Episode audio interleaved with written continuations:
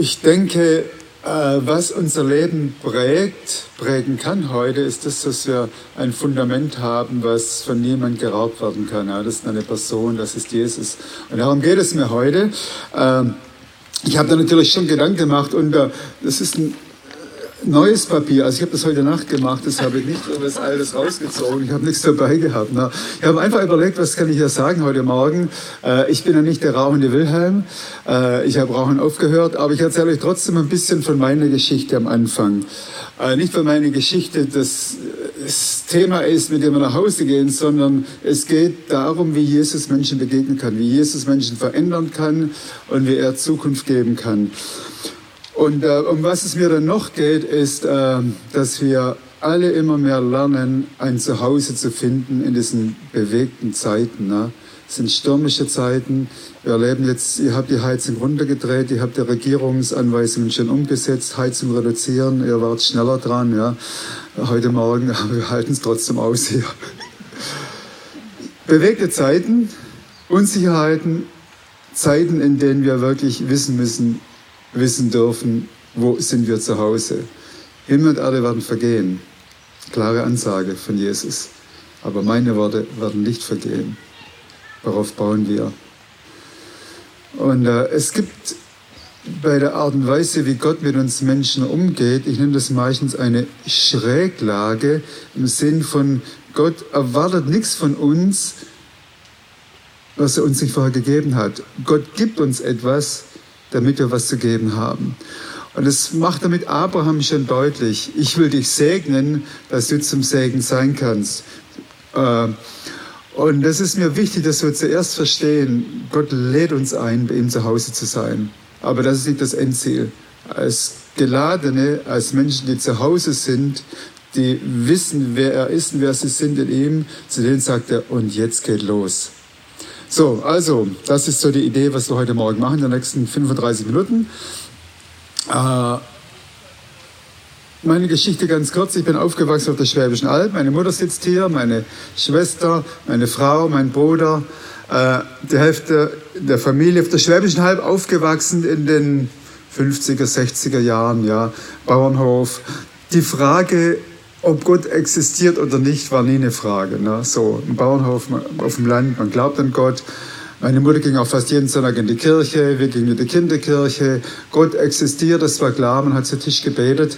Aber das war für mich jetzt nicht der Glaube, der meinem Leben so das, den richtigen tiefen Halt gegeben hat. Als ich 14 war, 16 dann, habe ich Menschen kennengelernt in der Schule, die Damals, so in meinem Alter, kann man noch 68er nachvollziehen. Na, ich bin kein 68, ich bin zu jung.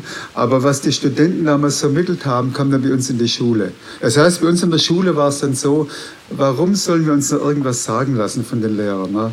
Unterrichts, es, es, ging ja bei uns so weit, dass der Unterrichtsbesuch sogar freiwillig war. Na? Aber meine Klasse war die letzte Klasse. Da sind immer mehr Leute durchgeflogen, haben gesagt, wir stoppen diesen Versuch wieder. Das heißt, für uns war Freiheit so wichtig. Und dann kamen Drogen rein. Wir haben in der Pause, damit die nächste Stunde, vor allem der Chemieunterricht, lustiger wurde, haben wir halt kurz gekifft und so, na, damit das Ganze zum Aushalten war. Wochenende haben wir im Wald verbracht, bei Lagerfeuer. Das war unser Leben so, na, mit Alkohol und Kiffen und so. Aber es war trotzdem auch was da, weil wir gesagt haben, wir wollen trotzdem einen Unterschied machen. Wir wollen nicht einfach so dahin schweben. Wir wollen Veränderung bringen. Und unser Leben war so zwischen, ich würde sagen, einem Dreieck hin und her gebeutelt. Ja, das war einerseits, wir wollen Veränderung der Gesellschaft, politische Veränderung. Wir wollen aber nicht so in der Box leben, der materiellen Welt vom Marxismus und deshalb haben wir Drogen gehabt. Ne? Aber wir wollen auch irgendwo einen Bezug haben zur Ewigkeit, deshalb Religion. Hin und her gebeutelt. Und als ich dann so zum Abschluss der Schule kam, war für meine Freunde und mich klar, wir wollen einen Unterschied machen. Wir studieren Sozialpädagogik und dann können wir auf die jungen Leute losgehen und können einen Unterschied machen. Und dann habe ich im Kindergarten, Jugendzentrum gearbeitet, damals in Schwäbisch Hall. Und nach drei Wochen sagt meine Erzieherin, ich muss in Kur. Du kannst jetzt die Gruppe leiten, du bist ja schon drei Wochen hier. Yes! Okay, dann äh, habe ich den Kindern gesagt, Leute, aber jetzt ist Freiheit angesagt. Ne? Und die haben das aber sehr ernst genommen. Ne? Die haben in der Ecke gepinkelt, die haben nichts mehr aufgeräumt, die sind zum Fenster raus und so. Und ich sage, aufräumen. wer bist denn du, dass du uns hier was zu sagen hast? Ne? Und da habe ich gemerkt, irgendwas meiner Philosophie stimmt doch nicht so ganz. Ne?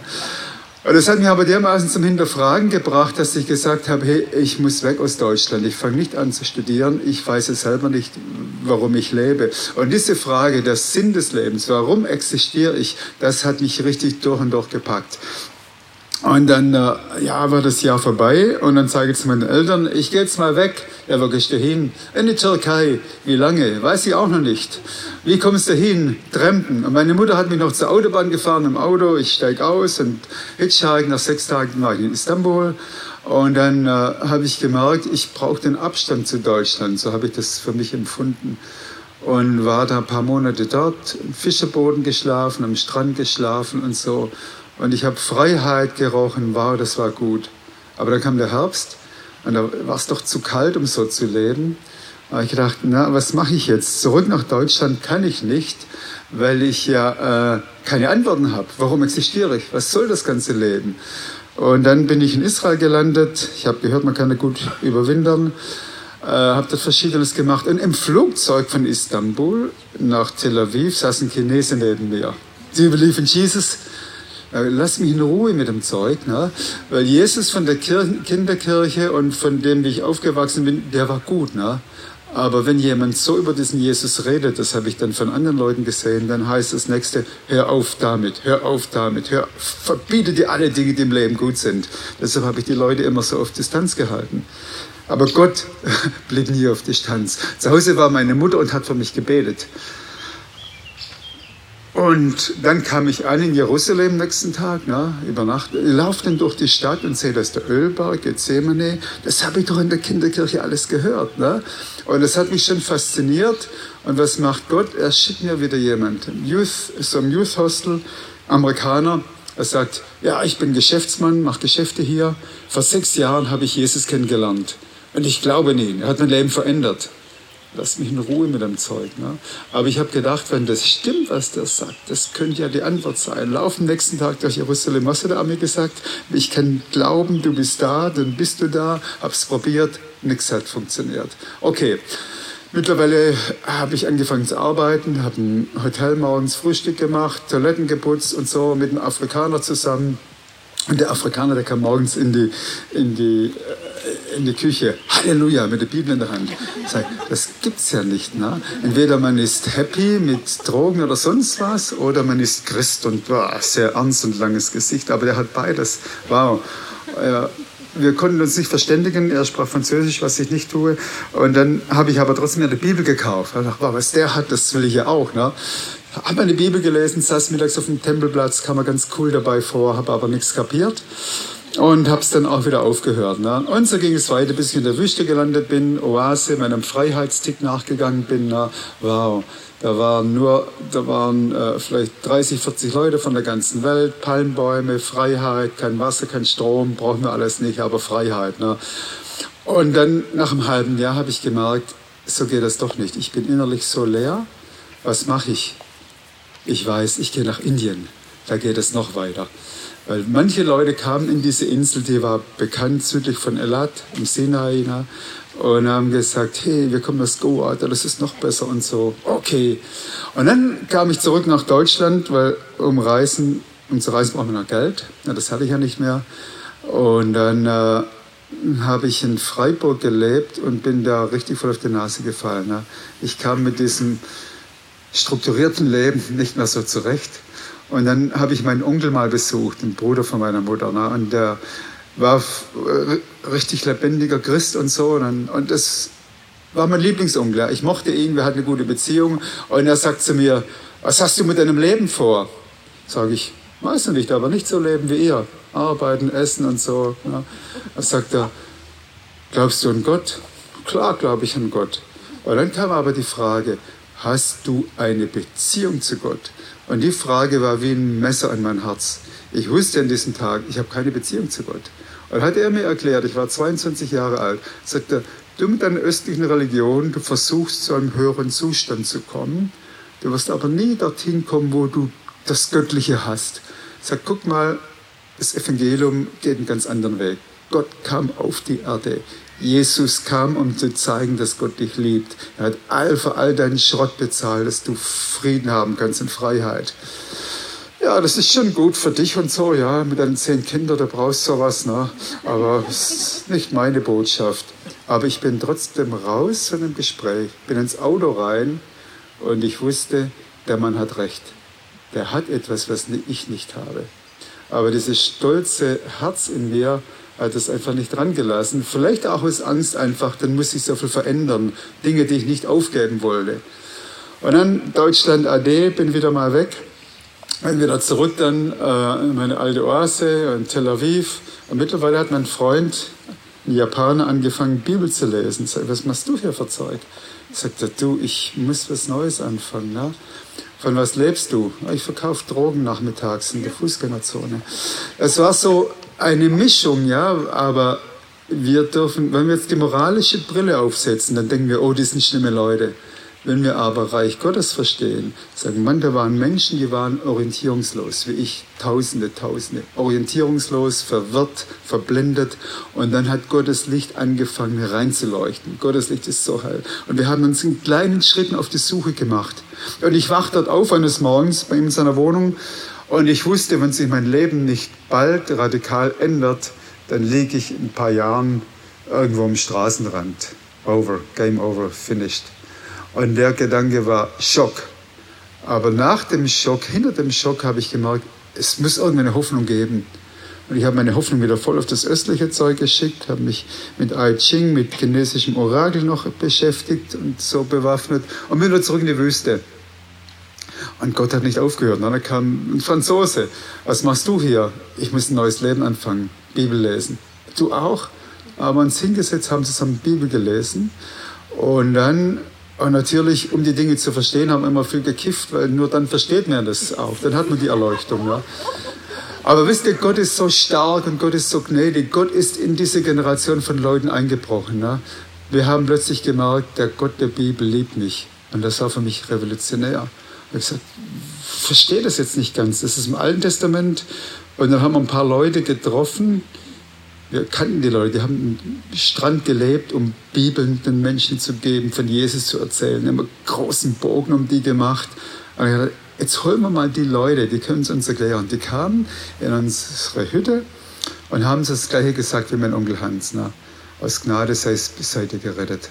Er hat gesagt, von Schwaben fast so einfach. Gott macht alles und ich kann nichts dazu beitragen. Nee, Gott hat alles gemacht. Lass dich beschenken. Und dann bin ich raus aus meiner Hütte Jesus, wenn das wirklich stimmt, dann will ich jetzt mit dir anfangen. Und das war die radikale Wende. Und es hat vielleicht noch einen Tag gedauert. Am nächsten Tag kam einer von diesen Bibelleuten wieder und hat mit mir Bibel gelesen und gebetet. Aber wenn der beten kann, ich auch zu Jesus beten. Hab zu Jesus gebetet und bums ging das Licht an. Das war für mich so ein Moment, das Licht ging plötzlich an. Jahrelang habe ich gesucht, warum existiere ich? Warum gibt es mich? Und jetzt wusste ich plötzlich, ich existiere, weil Jesus mich geschaffen hat, weil er mich liebt, weil er Interesse hat an meinem Leben. Wow. Das war jetzt vor, vor vielen Jahren. Und ich bin immer noch auf diesem Weg mit Ups und Downs und Herausforderungen. Aber das eine ist für mich so wichtig. Die Idee, mit mir zu leben, habe nicht ich angefangen, das hat Gott angefangen. Ne? Er hat in mein Leben eingegriffen, er hat mich rausgeholt und er hält mich fest. Er ist der treue Gott. Und ich will jetzt zu euch sagen, der heute hier sitzt, Gott hat dich noch nie im Stich gelassen. Vielleicht gab es Momente in deinem Leben, wo du gefragt hast, wo ist Gott? Die Frage kennen wir. Aber die Antwort auf diese Frage ist einfach. Jesus hat gesagt, ich bin bei euch alle Tage. Auch wenn du untreu bist, bin ich treu ich kann mich selber nicht verleugnen. Diese Treue Gottes ist das größte Geschenk, das es gibt im Universum. Und das hat er mit einem Bund versiegelt. Er kann seine Treue nicht aufgeben. Und das ist eigentlich so für mich jetzt der erste Punkt. Ich gehe zu meiner persönlichen Geschichte in eine kurze Botschaft rein. Meine kurze Botschaft heißt Jesus, Punkt. Gestern, Punkt. Heute, Punkt. Morgen, Punkt. Du. Dass Jesus gestorben ist, ist das zentrale Ereignis der Weltgeschichte. Die Frage, was du und ich, was wir daraus machen, das kann niemand für uns bestimmen. Und meine Erwartung für heute ist, dass wir diesen Jesus tiefer verstehen, um mehr mit ihm zu connecten. Jesus gestern, seine erste Predigt, lesen wir in Markus 1, Vers 15, da war eine ganz einfache Predigt. Jesus hat es immer einfach gemacht. Ne? Da heißt es, jetzt ist die Zeit gekommen, Gottes Reich ist nahe. Kehrt um, kehrt um zu Gott, glaubt an die rettende Botschaft. So hat Jesus sein Wirken auf dieser Erde angefangen. Es ist eine neue Zeit angebrochen, hat er gesagt. Und die Leute haben gedacht, na, vielleicht beseitiger als die Römer. Nee, sagt Jesus, das ist nicht mein Thema. Die Römer sind nicht das Problem, obwohl die Römer damals die Israeliten sehr stark ausgebeutet haben, unterdrückt haben. Sagt, nee, nee, ich habe ein anderes Thema. Kehrt um von eurem Lebensstil von Egoismus, Selbstzentriertheit, Isolation, Stolz. Wendet euch ab davon. Und das Wort, was für tut Buße übersetzt, im Griechischen, Hebräischen zugrunde liegt, heißt denkt um und Hebräisch kehrt um. Wenn ihr bisher so gegangen seid, dreht um. Also in anderen Worten, Jesus sagt, hey, diese ganze Schöpfung hat Gott wunderbar gemacht.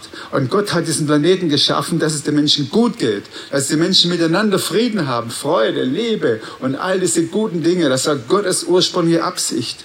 Und als dann die erste Generation Adam, Eva gesagt haben, wir können es ohne Gott, wozu brauchen wir jemanden, der uns was sagen lässt? Genau das gleiche, was in mir war die Stimme der Schlange, das war, hat praktisch das, äh, die Tür zugemacht.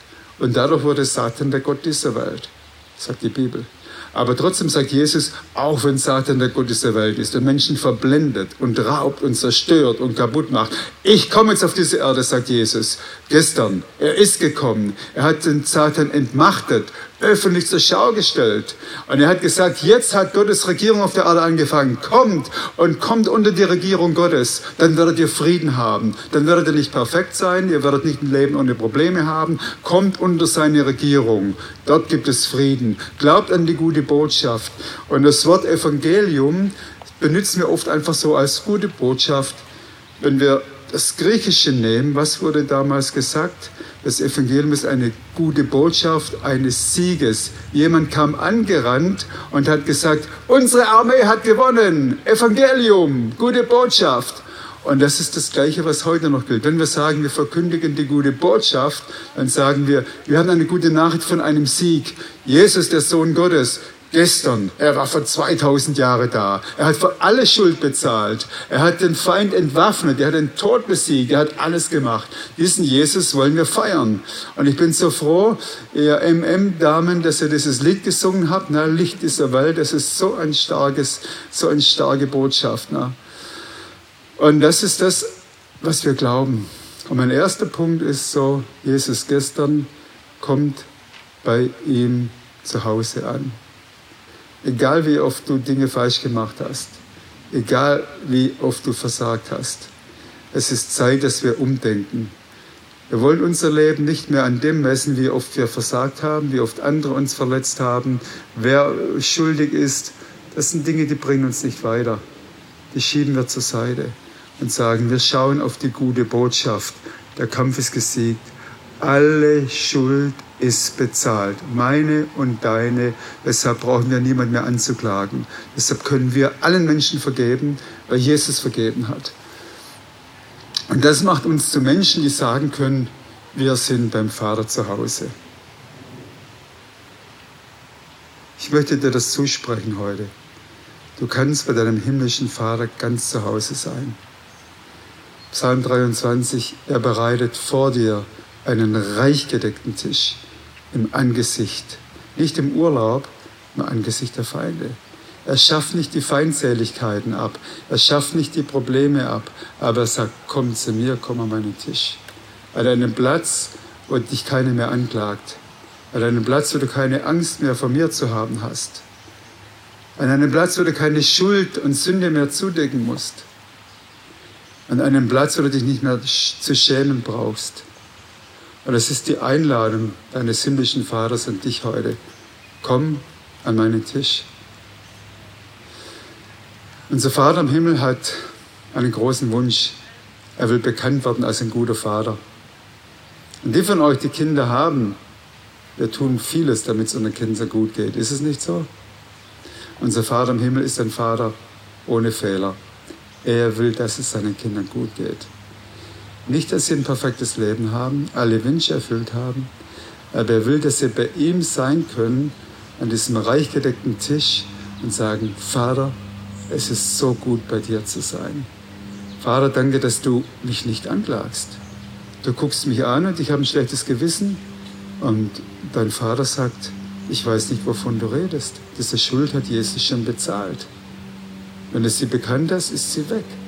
Und wenn es noch was gibt, das zwischen dir und Gott steht, bekenne es. Lebe nicht länger mit schlechtem Gewissen. Ich denke, dass Gott uns als sein Volk heute richtig segnen möchte, dass wir sagen können, unser Vater ist gut. Und das ist Gottes Leidenschaft, Gottes Passion. Er will zeigen, ich bin ein guter Vater durch seine Kinder. Jesus gestern, Jesus heute. Der Jesus heute möchte das Gleiche machen. Er hat gestern, damals vor 2000 Jahren, Kranke geheilt, er hat Dämonen ausgetrieben. Aber das gibt es ja heute nicht mehr. Ne? Wir haben das ja abgeschafft in unserer modernen Gesellschaft. Halleluja. Ich glaube nicht, dass wir es abgeschafft haben. Ne? Letzten Sonntag habe ich gepredigt. Wie gesagt, Rainer hat es gesagt, ich bin einer von drei Pastoren, der Seniorpastor in einer Gemeinde bei Zürich, in der Nähe von Zürich in der Schweiz. Und ja, wir haben zwei Gottesdienste. Im Erdgeschoss mehr für die älteren Leute, 60 plus und so. Das hat sich einfach so ein bisschen angependelt mit ruhigeren Liedern und ein bisschen mehr konservativ, oben ein bisschen mehr jugendlich, modern. Und dann war ich fertig mit der Predigt und ich frage einen, ich nenne diesen Mann jetzt einfach, ich nenne mal Otto. Sag, Otto, wie geht's dir? Sagt er, oh, ganz schlecht. Sag ich, warum? Meine Schulter seit Wochen tut sie so weh. Sag, hm, tut mir leid. Und dann nach dem Gottesdienst sagt Sibylle zu mir, warum sollen wir nicht für ihn beten? Sag ich, ja, ich meine, glauben ja nicht alle an das. Ja, sage ich, oder können wir für dich beten? Ja, gerne. Oder können wir beten, dass deine Schulter geheilt wird? Otto ist Ingenieur, Naturwissenschaftler, gebildet, auch Lehrer und so. Und er sagt, weißt du, Gott ist viel mehr an meiner Seele interessiert als an meinem Körper. Es tut schon schrecklich weh. Schmerz nonstop. Aber beten kannst du ja. Das sage ich, weißt du, ich kann dich nicht heilen. Aber vor 2000 Jahren, gestern, hat Jesus das modelliert.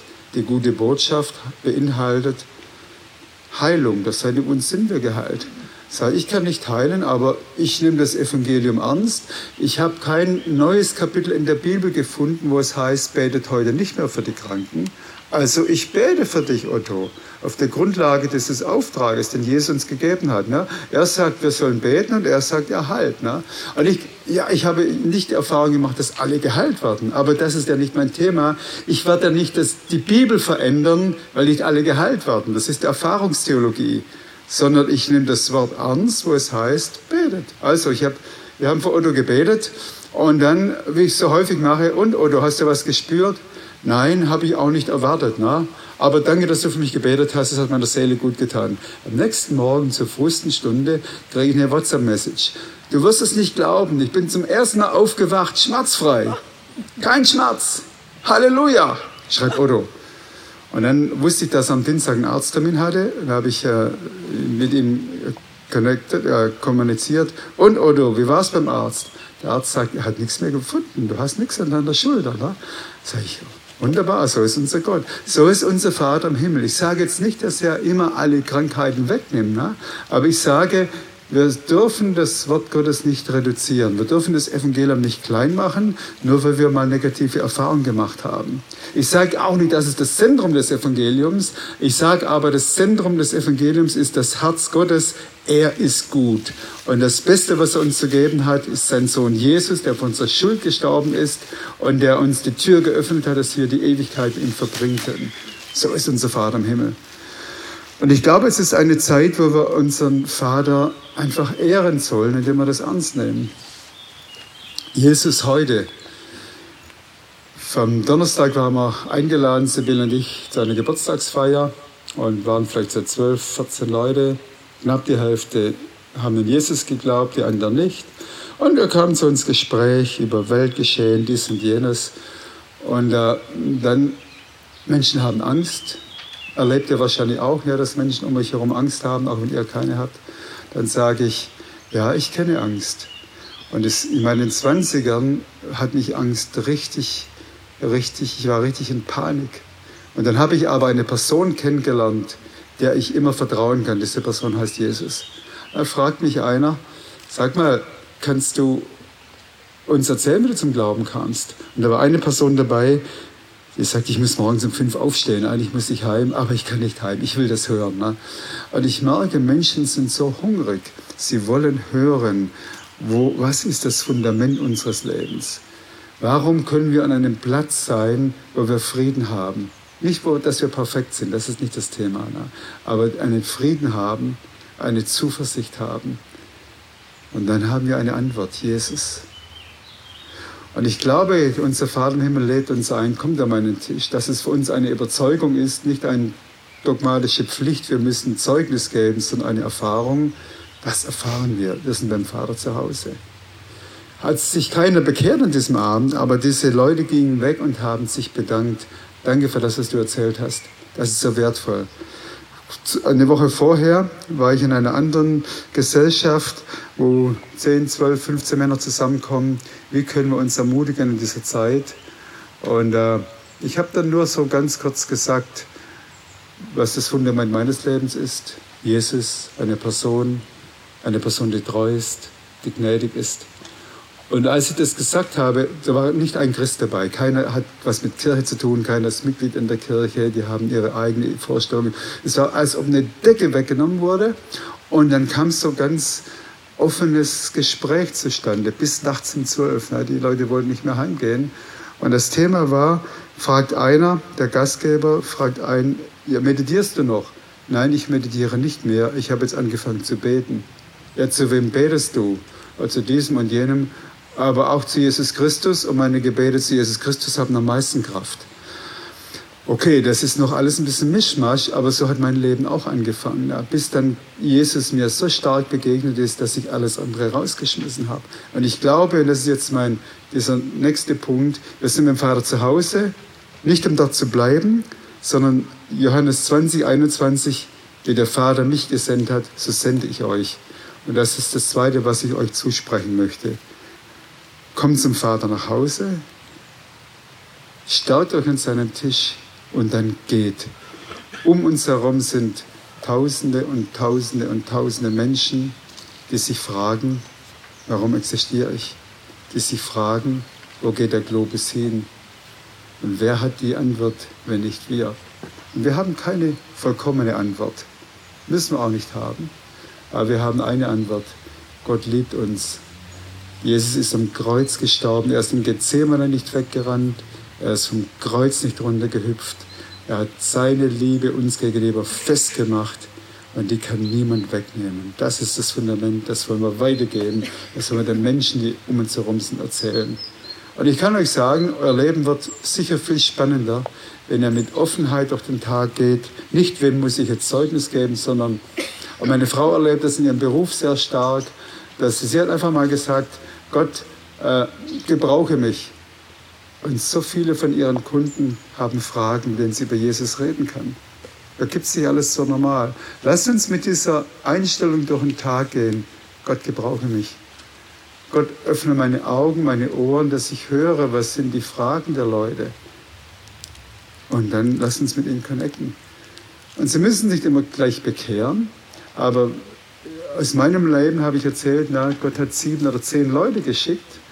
Okay, jeder war wichtig und Gott, nur Gott kann retten. Wir können nicht retten, aber wir können die Samen säen, wir können Liebe zeigen, wir können auf Menschen zugehen.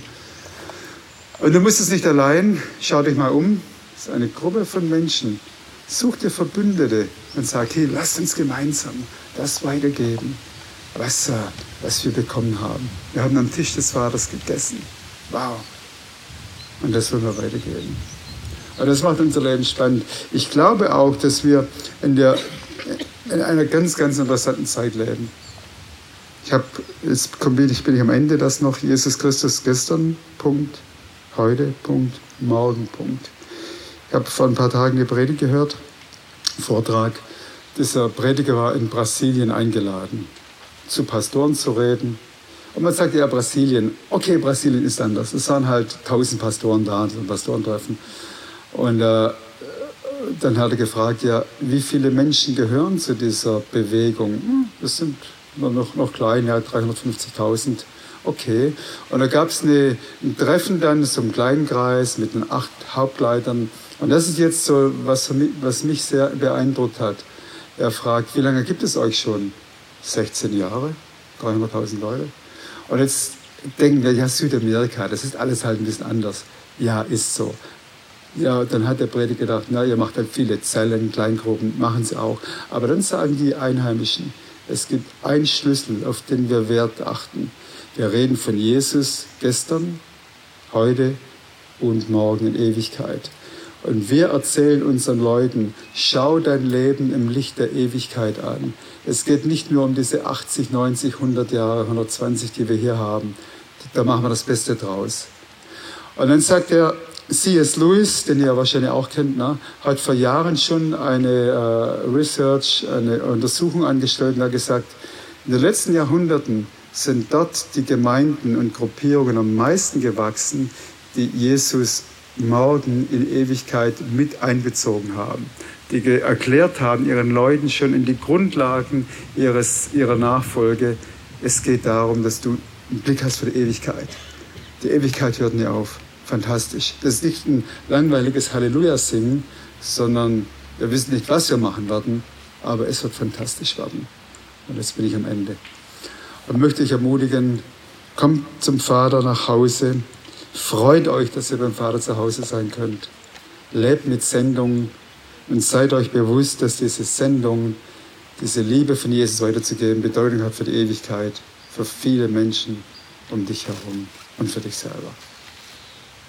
Amen.